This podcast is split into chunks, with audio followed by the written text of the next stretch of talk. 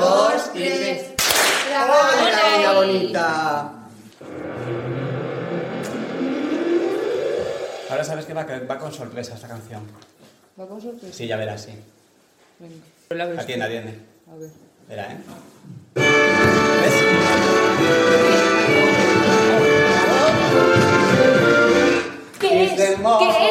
¿Hay algo en mi interior? ¿Qué es? ¿Hay luces de color? ¿Qué es? Es otra vez esta canción. En Pues como A ver, todos los has años. tenido 365 días para ensayar, no sé, Pero hoy, Bell. hoy es el mejor día del año. Porque vamos a dar mm, inicio a la temporada navideña. Ya, pero hay muchas canciones. Pero esta gente ha venido a escuchar esta canción, Julia. Esta, esta gente Yo ya siempre puede hablo con salir esta a, a canción. cantar esta canción. Yo siempre hablo con esta canción, verano, invierno, da igual. Méteme Bueno, a ver, si al niño le hace ilusión, pues la escuchamos un año más. Vale. Vamos a volver a fingirlo del susto ahora, ¿vale? A ver, aquí hay una mano negra que me impide triunfar.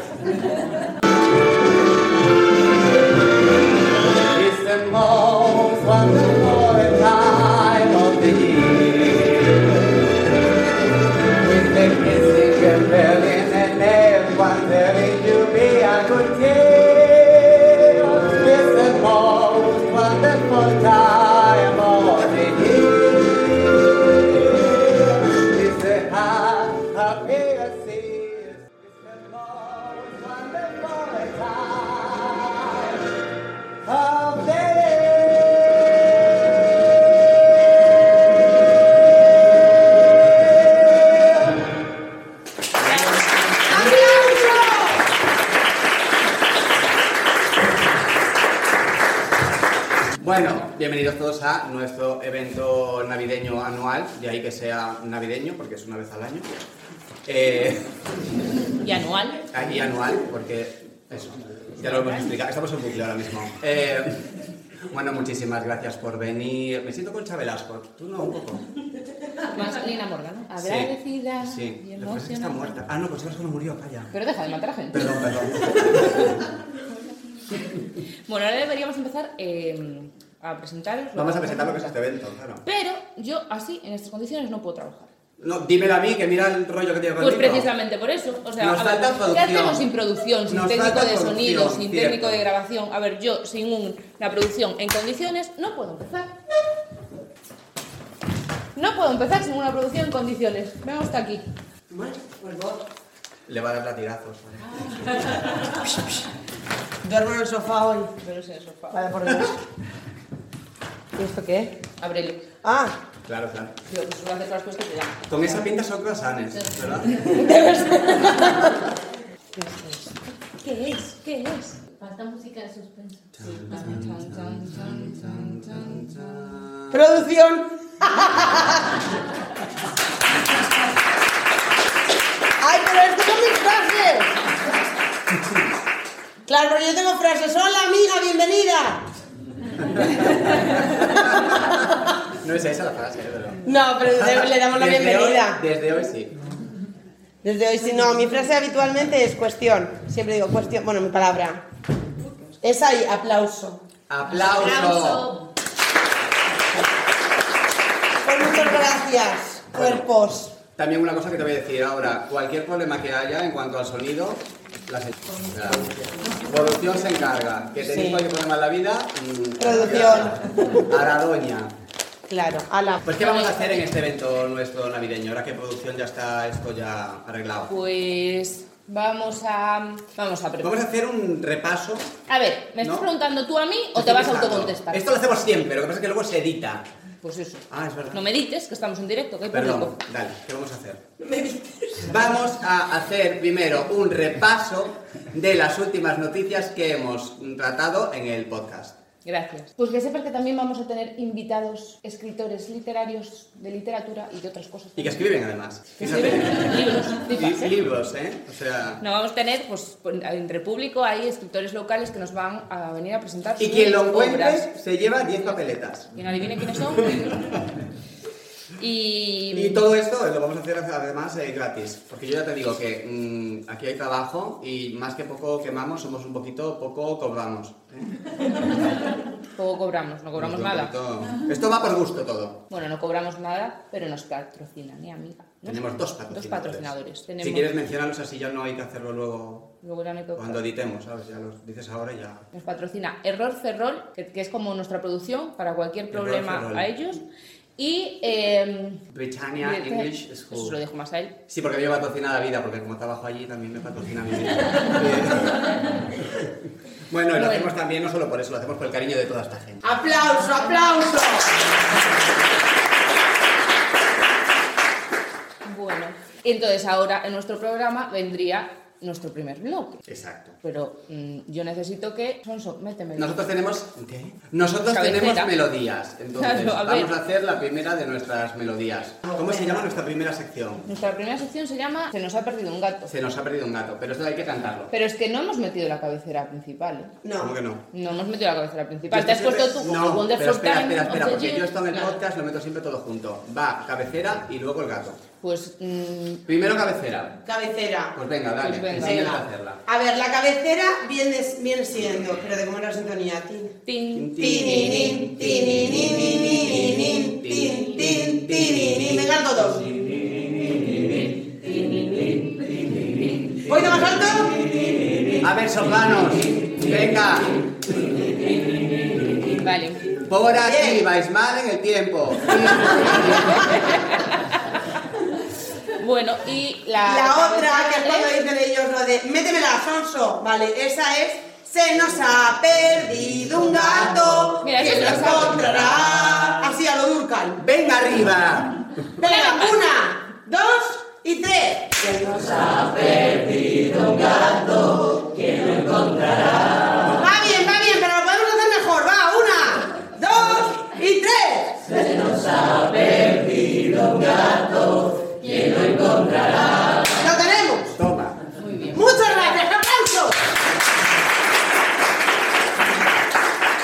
Sigamos de aplauso en aplausos, esto, esto es un tablao flamenco al final. amiga. extraordinarios. Eh, pues podemos empezar con Vale, repaso, y vamos entonces. a hacer. em, pues sí, porque noticias locales hay. Pues que hay luces en la calle. Hay luces. local. Repaso, pues ¿de qué hemos hablado? ¿Qué ha pasado este año? Pues mira, hemos hablado de, mm, de un huerto en el cemento. Un huerto en el cemento. La calle de la iglesia, ha dado tomates. Es que la calle Iglesia está para mucho ahora. Ha habido un geyser también. Geyser. ¿Sabes lo que es un geyser? De esto que hace así como para arriba, así, Así. tal. Que les llegó yo creo que a mis vecinos, porque en la calle de Iglesia vivía yo, he vivido yo muchísimos años y allí, eh, menos mal que ya no vivo porque imagínate, aquello es ahora mismo Chernóbil. Eh, allí viven todavía mis vecinos Arturo y Fina. A veces digo Artura y Fino, fíjate, no sé por qué, pero alguna cosa así rara. Y todavía viven allí y digo yo, les ha manchado la ventana porque un chorraco así de una alcantarilla. O igual se los ha limpiado. Igual se ha limpiado. No, que fina es ella muy. muy- Pero sí. escuela. Y ha habido también un huerto. Y crecían cosas. Tomates. Crecían tomates. Tomates allí. Le estamos llevando lo de los huertos urbanos un poquito al extremo ya. Sí, ¿eh? Sí pero no, te- no entres en bucle, que esto ya lo contamos en otro programa. Sí, bueno, pero estamos aquí, aquí haciendo. No, hay que este. hacer un review, A mí es que me gusta hablar de lo rural. También hemos hablado de, lo- de un conflicto que ha habido, no me acuerdo dónde era, en Popoy. Popoy no existe, claro. En Papoy. En Papoy. Sobre un paso de servidumbre. Sí, lo de mover los marcos. Que no, me, me moviste los marcos. Esto acaba fatal, ¿eh? Que yo he visto asbestas, esto acaba. Esto acaba acaba mal. Sí. ¿qué más ha Hemos hablado también de pérgolas perdidas, como la del baluarte de aquí y la que ha salido volando en el inferniño, que sepáis que nunca más la vais a volver a ver. No, no, porque la de Baluarte. ¿Alguien se acuerda de que había una, per, una pérgola? Per- ¿Es pérgola? Es que a mí pérgola me suena como que están en la catedral en Notre Dame así arriba. No, eso es gárgola. Gárgola. los esa los pérgola- esdrújulos muy de complicados. esa pérgola se acuerdan los jóvenes que iban allí a, a merendar. A merendar. No, ahora los pobres tienen que ir arriba al baluarte a fumarse los porros allí en la intemperie. Esto no. Que pongan la pérgola, que vuelva la pérgola. Y eso. Ha habido una cosa que, mm, si hay niños, que se tapen los oídos, ¿eh? porque vamos a hablar de historia. Eh, ha habido hace poco un hallazgo de, que mm, como que atestigua la presencia romana en esta ciudad. Mira, yo creo que estás haciendo un spoiler aquí, porque de esto hablamos en nuestro último podcast y seguro que alguno por aquí aún no lo escuchó. Pues muy mal, muy mal. ¿De, qué vivimos tú y yo si no? Que expulsen el este. Pues eso, que hay un A ver, ¿y qué amuleto. hay- hay- vamos a ver.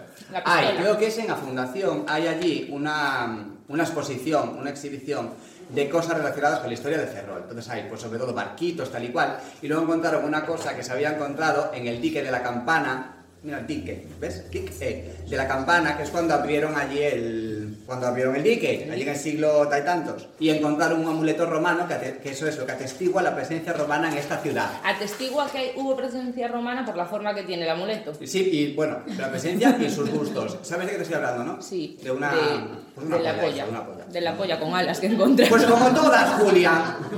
¿A todas tienen alas? Todas, todas, todas. No tengo. todas, pues sí. De eso no tengo. Y esta temporada ya- sí, hasta aquí nuestras noticias, nuestro repaso por las noticias locales. Como veis, hablamos de cosas súper importantes al final. O sea, somos una institución, tú y yo aquí. Sí. Bueno, pues nada, metemos algo, metemos... ¿Qué, me, qué va? Metemos canción. Metemos canción. Toma. Vamos.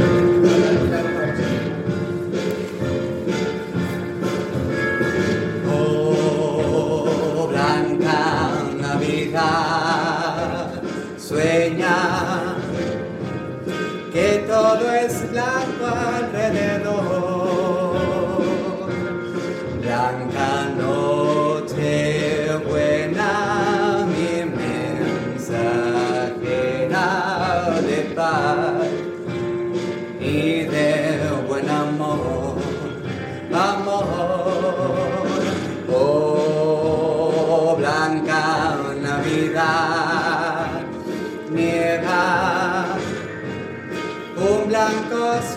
un cantar. La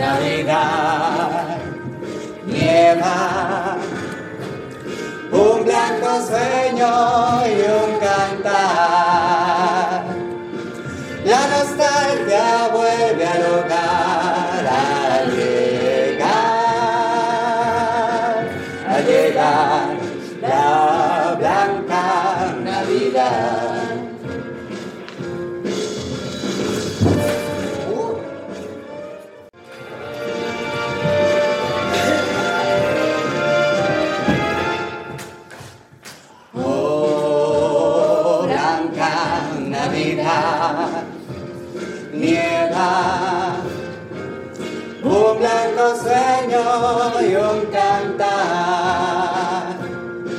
La nostalgia vuelve al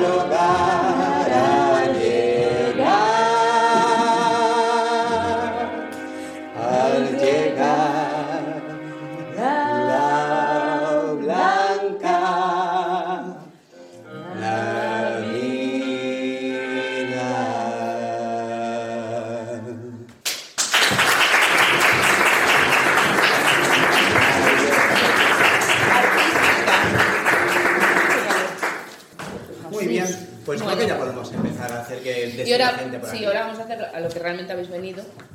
Que os interesa, porque esta payasada que vamos a hacer ahora. pues, No, venían a lo de It's the most Sí. Realmente sí, porque no- Una y otra vez, una y otra vez, una y otra vez, una y otra Nunca lo vez. habían escuchado. Bueno, Julia, dilo tú, que esto lo dices tú mucho mejor que yo. ¿Quién es nuestro primer invitado? Nuestra primera invitada No, es invitado, mira, aquí. es. eh, Empieza por J. no, sí, sí sé quién es, pero que esto no lo tengo en orden. Bueno, nuestro primer invitado Mira, es este. Es, es Juan. es Juan, es Juan. Invitado es Juan. Es Juan Galán. Galán. Juan Galán. Adelante, Juan.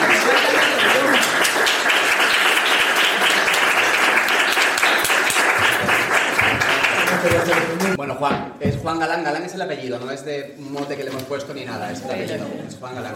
Muchas gracias por venir, Juan. Ya me encontré. Eh, yo- aquí hemos puesto siempre como para todos, o sea que los que vais después pues ya lo podéis ir ahí pensando. Te ha tocado sin ensayar esto, Juan, lo siento.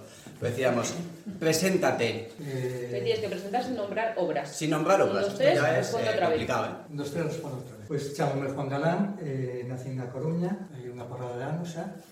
eh, bueno, levo moitos anos aquí, máis de 25 anos eh, en Ferrolterra. Eh, fun profesor da Escola de Idiomas de Ferrol, eh, durante 23, estou recentemente, estou xubilado agora, e levo dai tres anos, pois, pues, bueno, escribindo novelas, de uns nomes. No. Ah. novelas de carácter histórico, eh, No no sé. llega, o sea, Sí, sí. bueno, el grupo sanguíneo, esto no. Pero positivo. Positivo siempre. Eh, la primera obra de la, que, va- de la que vamos a hablar es, tiene un título precioso, ¿eh? Precioso. Que es Romanza de los naranjos en flor. A mí esto me suena a Japón. No, eso es lo de lo de los ese es el jerte. Lo de los cere- lo que dices tú de Ah. Japón es el jerte. Los cerezos. cerezos. Pero no, esta romanza de los Nada, naranjos en flor. El Y.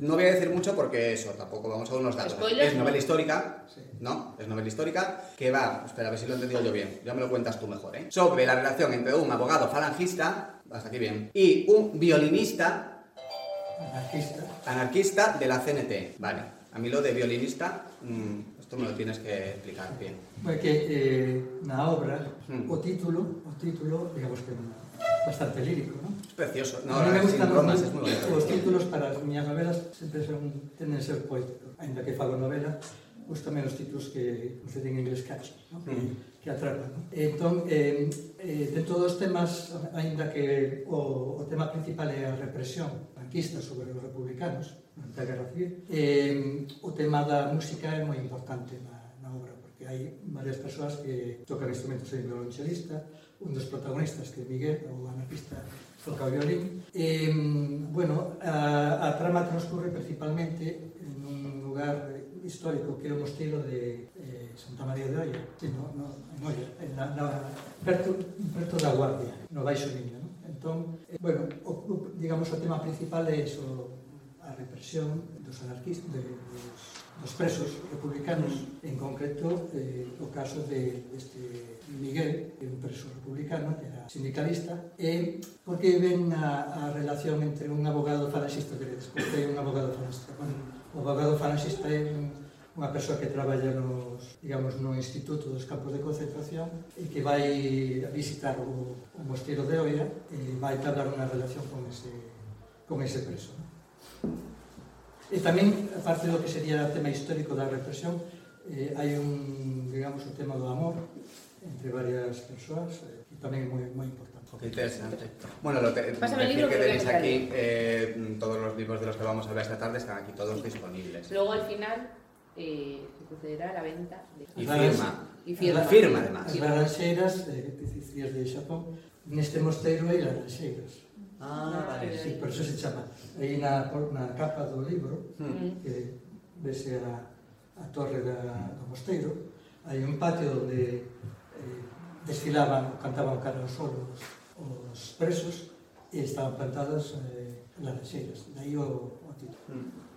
Hmm. Interesante todo. O sea, a mí cuando explican todo tan bien ya es como... ¿Y yo ahora qué Sí, le te pregunto? quedas sin mucho que decir, pero bueno, mm, un Pero tema bueno, muy, un tema muy interesante y sobre mucho todo... más sobre la novela porque nos, nos la destripa. Sí, pero que es un tema del que igual ya hemos eh, leído mucho Mucho. sobre el tema, pero es como de cercanía, como esto de que tenga cierta proximidad y Mm. cierto Sí, reconocimiento porque que siempre hace que te llegue Hai un tema mucho importante, más. eh, eh, sabese moito dos campos nazis. Claro. Mm. Pero mm. dos campos de concentración que houve en Galicia, por exemplo, que houve uns 12, 12 campos aquí en Cedeira houve un, en Muros, en Noia, en, en Pobro do Caramuñal, mm. en Riacho, na Guardia, sabese pouco, non? Aunque é unha ficción histórica, realmente teño que dizer que está bastante ben documentada, eh, levoume por menos un ano, e escribina iso é importante. eh, no ano da pandemia, fun a, aluguei unha casa cerca do mosteiro e durante a pandemia pues, escribín a, a novela para inspirarme. Ah, que sorte, que maravilla. Habéis visto unha casa cerca del monasterio para non infringir normas, eh, de pasarse fronteras, claro. cosas destas. Además, tiña xardín, eh, Que maravilla. Qué maravilla. Y otra de tus obras es El eco de tu voz. Esa es unha novela, esa escribí no ano pasado, publicouse este ano en abril, estou a presentar, os sitios aquí xa presentei neste centro cívico, non ten nada que ver co tema anterior, ainda sí que é unha ficción histórica, non? pero está máis centrada en, así como a primeira, a romanza, os protagonistas son homes presos, no mosteiro, aquí as protagonistas son, son mulleres. Non? Eu intentei, non sei se eu logrei, intentei poñerme na psique das protagonistas. Hai unha serie de protagonistas eh, femeninas históricas, como son a escritora británica Virginia Woolf, que a mí me gusta moito. Tamén sai Emilia Pardo Bazán, eh, María Casares, o seu pai, Santiago Casares, E despois hai outros, eh, bueno, hai na capa do libro, se si vedes, aí aparece Virginia, na dereita, e despois á esquerda aparece a outra protagonista, que se chama Fabiana, eh, pero un protagonista ficticio, ah. ainda que ten características da miña boa, miña boa Carmen, que, que, bueno, que é un pouco unha ditadora en verso... Os temas desta novela, en, principalmente a trama ainda que transcorre durante o século XX, eh, o, digamos, o momento principal é do ano 1916, cando Virginia Woolf eh, supostamente chega a Coruña para unhas semanas de descanso e se enamora dunha, dunha muller que se de Fabiana. Entón é unha novela que trata sobre un amor amores prohibidos, amores lésbicos, pero men, tamén é unha novela, entendo eu, feminista, porque mm, aparece unha serie de mulleres escritoras, e xa sabemos que nese tempo, na, na época de Virginia Woolf, anos 20, ou na época da Vila Pardo Bazán, as mulleres escritoras tiñan moitos eh, problemas, moitos atrancos para, para escribir, para que se recoñecera a súa, a súa valía. Non? Afortunadamente agora hai moi boas escritoras e cambiou, cambiou a situación, non? pero naquela época era un tema complicado. E hoxe que o día conmemora o 74 aniversario da Declaración dos Dereitos Humanos, pois, bueno, de moito apelo porque estou a falar de alguna maneira de, do dereito á diversidade sexual, á orientación sexual e ao dereito á igualdade. ¿no? Hmm. Creo que... Cuando estábamos preparando este evento, ¿no? me comentabas el, el tema de lo de la habitación propia, ¿no? de la necesidad de cierta independencia económica para, como base para, la, para posibilitar la creación. ¿no? E que, bueno, Virginia eh, escribiu unha, un ensaio que chamase así, unha habitación propia, no, no 1929, é o, a Biblia do feminismo, realmente. Entón, ela, que era dunha familia non aristocrática, pero unha familia económicamente ben, intelectualmente moi potente, pois eh, estaba casada, pero, bueno, tiña, digamos, certa independencia. Para ela era importante que a muller tivera unha independencia económica e poidera ter, ter a súa, incluso unha propia habitación onde, onde crear. Esa mesma idea tamén a tiña Emilia Pardo Bazán, se si Por exemplo, se ides a, a Casa Museo de, de, de Mila Cordobazán, na Coruña, na Rua Tabernas, aparece ela nunha, na súa habitación onde traballaba, creo que é unha foto de, do Pazo de Meiras, ela tamén reivindicaba, antes que Virginia Woolf, a, a importancia de ter a súa independencia. Mm. E se nos imos un poquito máis atrás, temos aquí a Rosalía de Castro, que en 1865 escribiu unha unha obriña pequena, que se chama Carta a Eduarda, que tamén fala deste do problema que teñen as mulleres para que se lle recoñecer a súa. Pois pues ves, tel, ese, los, eh, bueno, los dos cablados que dos de aquí, perdón que me estoy trabando, eh, pero de los dos que ha hablado Juan son estos dos de aquí. Después, eh, cuando acabemos el evento, pues eh, podéis eh, comprar, podéis, son firmado, dedicado y hablar con Juan de todos estos temas que son mm, muy interesantes, muy, muy interesantes. Me y hasta aquí. Me quedo con ganas de leer. ¿Podemos cortar? Que tengo mucho que leer por aquí. pues muchas gracias, Juan. Vale, muchísimas gracias. Por la invitación.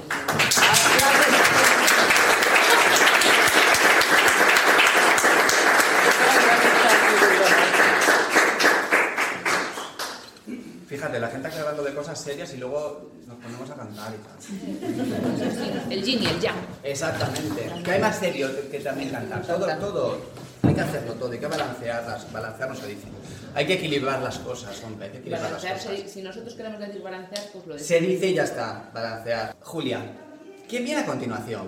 Nuestra siguiente invitada es Arancha Será, mira, a ver, no vale traerse aquí a familiares. Es que fíjate, porque es que esto es... Mira, hay una endogamia aquí que no, que no veas, porque mira, es Arancha yo soy Alberto Alberto, bueno, V. Puede decir el quinto, Alberto Quinto Serantes, ¿sabes? V. Suena mejor. Soy Alberto V Serantes, Arancha Serantes, bueno, está mi madre que es Rosa Serantes, Serantes, y ¿te luego? Miguel Castro Serantes, ¿sabes? O sea, al final somos todos primos sin saberlo un poco. Pues Arancha, es tu turno. Un aplauso.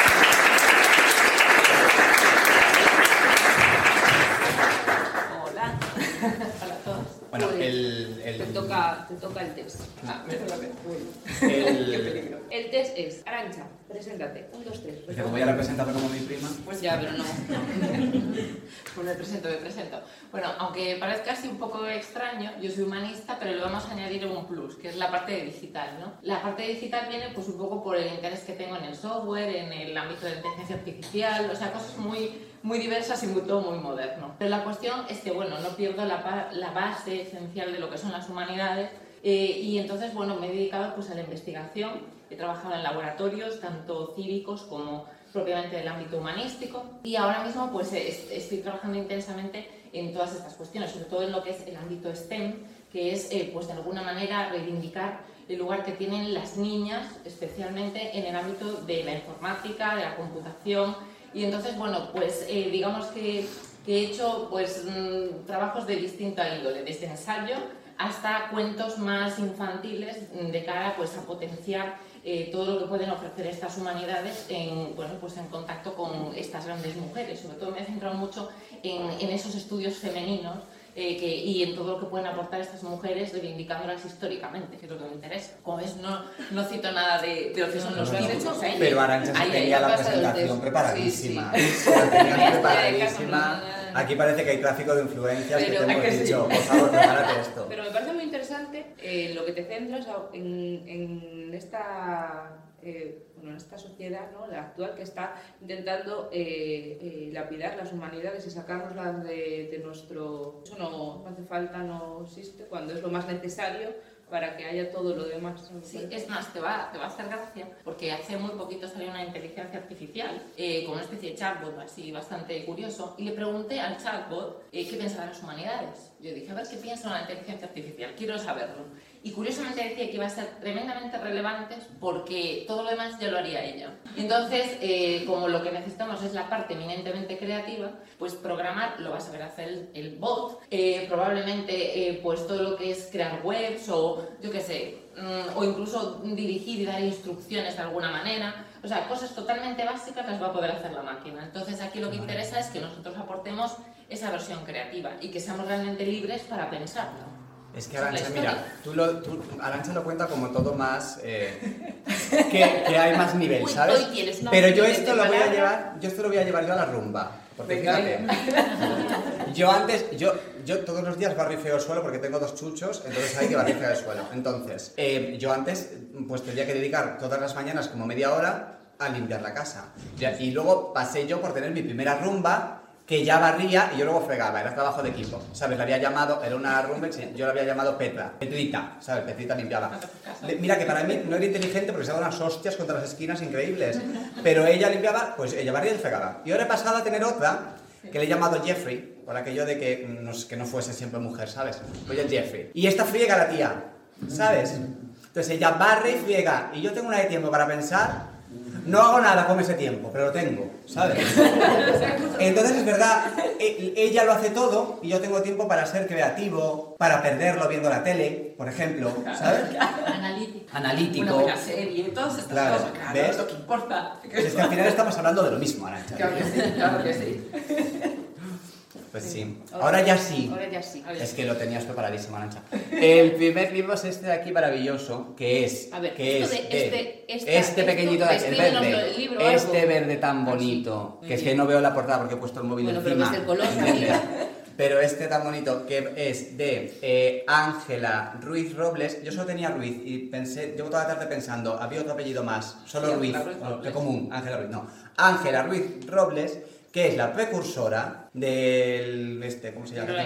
Sí. El libro, eh, Electrónico a mecánico. O sea, ¿electrónico o mecánico? vamos a ver, eh, la cuestión es que ya es el libro mecánico, pero luego es como la precursora del electrónico. Y tú este lo has hecho como formato también cuento. Sí, es una bibliografía que, bueno, que ciertamente ha costado lo suyo porque tuve que estar en conexión con el MUNCI, precisamente con el, con el Museo eh, de Ciencia y Tecnología, y a partir de ahí pues hacer una investigación, porque parece mentira que siendo de nuestra tierra y estando tan próxima, aunque ella nació en León, hay que decirlo, pero estando tan próxima que tuviera que investigar tanto realmente. Es decir, tuve que hacer ahí muchísima, muchísimo análisis de documentos y demás, y un, un cuento que parece algo sencillo, al final llevó bastante más tiempo por todo lo que implicaba pues, bibliografía y demás. De hecho, yo lo facilito bastante en ese sentido, porque eh, no solamente se puede leer, sino interactuar con él. Es decir, tiene varias cuestiones ahí eh, que, bueno, que permiten ver pues, desde la declaración de su propia eh, bisnieta hasta que es una carta que le dirige a ella y es una cosa bastante exclusiva del libro,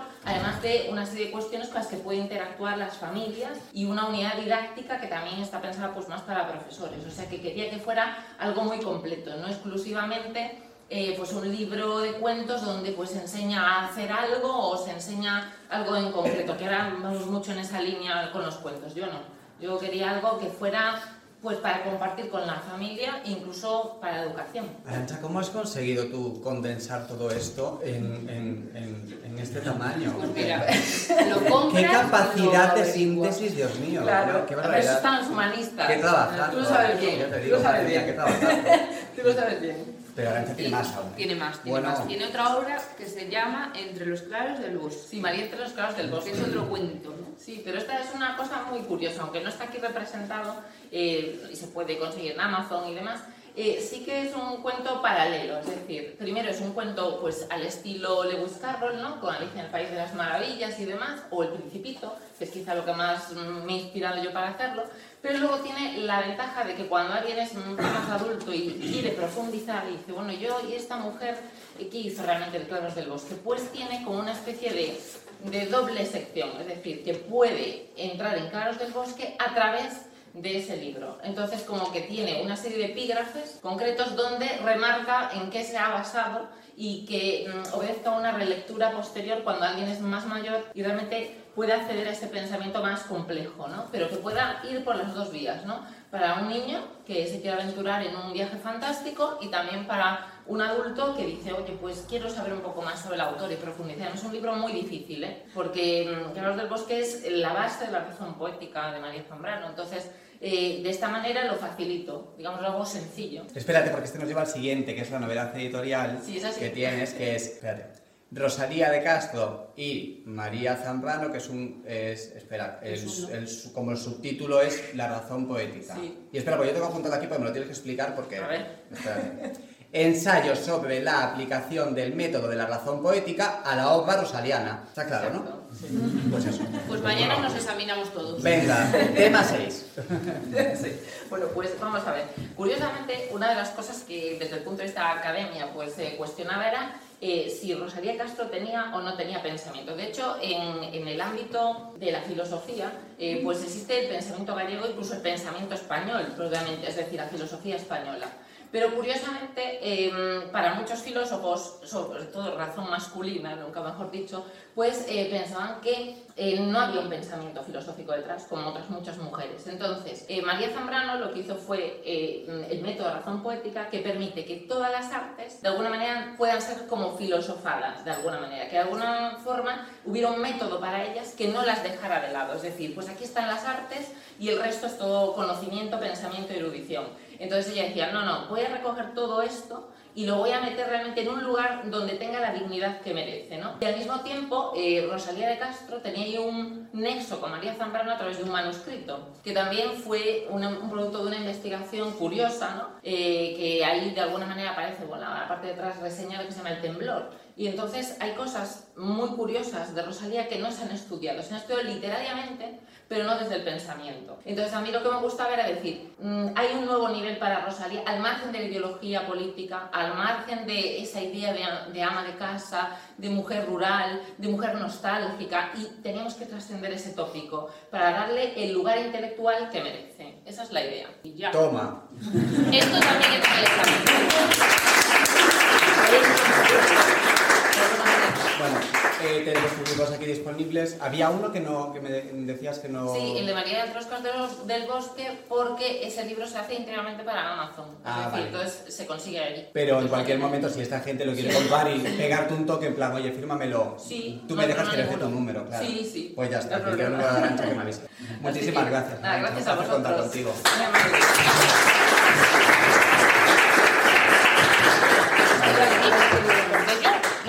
Bueno, vamos a hacer un pequeño descansito aquí ahora, ¿eh?